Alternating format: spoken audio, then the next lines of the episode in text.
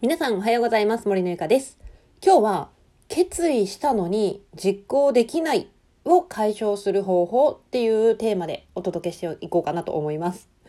なんかね、あのもう今年もね、あと3日で終わるんですけれども、なんかもう来年こそは、今年こそは、みたいなね、そういうのって言ったことないですか？今年できなかったから、来年こそはこれをやろうとか、あと、年明けに、例えば新年の抱負で、今年こそはこれをやるぞ、みたいなね。結構何かを決意したり、目標を定めたりするのって、こういう年始とかね、そういうま年末とかね、に決めることが結構多いんじゃないかなと思うんですよ。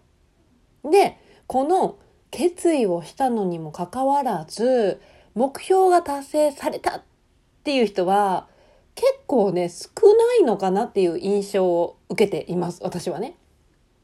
なんかよく聞くのが、確かに年始に今年の新年の抱負を決めたんだけど、なんか夏ぐらいになったら、そういえば何言ってたっけ？みたいな感じで忘れてたりとか、ああ、確か、まあ、今年振り返って、なんか、あんまりは動けてなかったかもな、っていうふうに言う方の方が結構私の周りは多かったりするんですよね。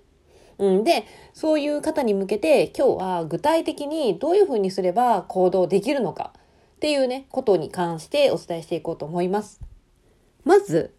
なんで行動ができないのかっていうとですね、まあ原因はいろいろあるとは思うんですよ。例えばなんか周りの目が気になるとか、お金がないとか、時間がないとか、ほんといろんなじ、あのー、理由はあると思うんですけれども、まずはですね、頭の中にあるそのやりたいことやらないといけないことっていうものをまずね書き出すことが大事なんですよね。まず何をしないといけないのかっていうのももうバッとまず書き出します。なんで書き出さないといけないのかっていうとですね、まあ、いくら記憶力が良くっても、やっぱどうしても、あの、忘れちゃうこともあるんですよね。で、あの、書き出すことで、逆にその頭の中に覚えておかないといけないっていうことがないので、その分、何ですかね、余白ができる。その紙に書き出すことで覚えておかなくていいから、その分、まあ、たとえ頭の中で忘れたとしても、紙見たら思い出すじゃないですか。なので、まず余白ができるっていう意味でも、紙に書き出すってめちゃめちゃ大事なんですよ。なので、まず、何をするのかっていうのを、紙に書き出します。そして、えー、次はですね、その何をするのか、何をどうするのかっていうことを決めます。もう具体的に、ピンポイントで行動を決める。これは別に1年間を通してっていう行動でもいいですし、例えば1月はこれをする。2月はこれをする。みたいな感じで、こうピンポイントに何をするのかっていうのをしっかり決めないといけないですよね。付箋に書き出すとか、まあ、手帳に書き出すとかして、そして、えー、まず優先順位を決めてから、こう、何をどうするのかっていうのをまず決めていきます。うん。で、えー、次にですね、まあ、それをいつやるのか、そしていつまでにやるのかっていう期限を決めます。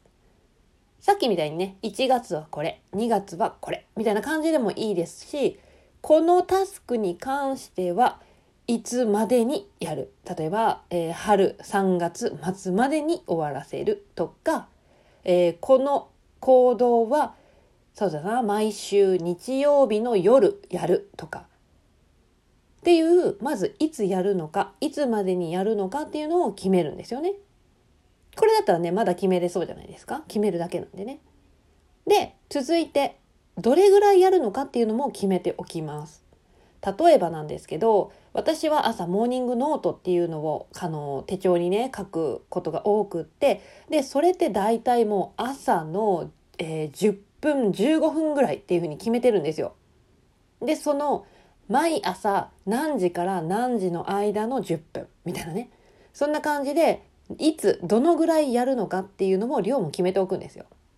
例えばもうここの、えー、昼の1時から2時の間この60分間はブログを書くとか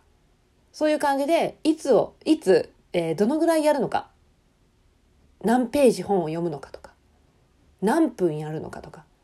そういう感じで、どのくらいやるのかっていうのを決めます。で、続いて、どこでするのかですよね。まあご自宅がね多いのかなと思うんですけど例えばもうね今会社に行かれている方はですね会社の例えば通勤時間であったりとか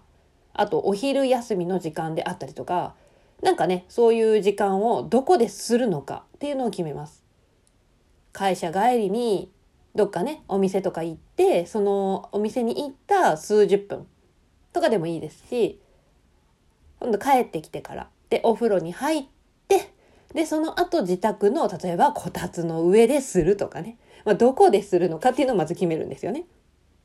で最後です。最後は誰とするのかっていうことも決めます。もちろんね、あの、一人でやられる方もいるとは思うんですけれども、結構ね、やっぱり一人でやるってなると、やっぱり自分が、ああ、今日めんどくさいな、やめようかなって思ったらやめれるんですよ、いくらでも。なんですけど、例えばなんかこう、同じ目標を持ったメンバーとやるとか、誰かとやるってなると、結構ね、あの、あ、あの人もやるから私もやらなくちゃみたいな感じで、結構ね、一歩進めるというか、やるきっかけになりやすいっていうのもあるので結構ねあの面本当誰かとやるっていうのはすごくおすすめです。はい、ということでね本当に今日いろいろ話したのでまとめたいと思うんですけれどもまずはですね何をするのかっていうのをまず書き出します。紙に書き出すでもいいですし付箋に全部書き出してもいいですしまず書き出す。で次に何をどうするのかっていうのを決める何をするのかっていうのを決めます。で、その後、いつやるのか、いつまでにやるのかっていう期限を決めます。で、続いて、どれくらいやるのかっていうのを決めます。量ですよね。何分でもいいし、何ページでも OK です。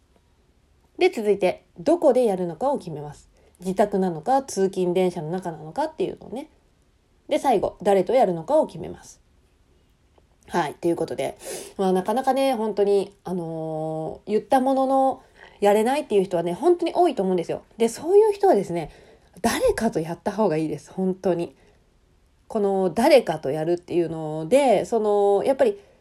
その人となら、なんかこう、なんだろうな、自分がめんどくさいなって思っても、やっぱその人もやるからやらないといけないなとか、そういうのがね、本当に解消できるんですよね。まあもちろん2人ともが面倒くさがりになってしまったらあれですけれども、まあ本当になんかこう意識の高いあのグループに入ってみるとか、本当に誰かと一緒にやるっていうことでもうああ嫌だなと思ってもこう引っ張ってもらえるようなねそういう環境づくりってすごい大事だと思うので是非ね本当にあの環境を整えるっていうことは大事です。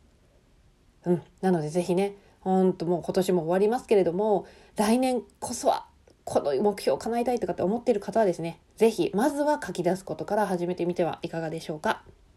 はいということで今日はこのぐらいで終わりたいと思います。次回の音声でお会いしましょう。バイバイ。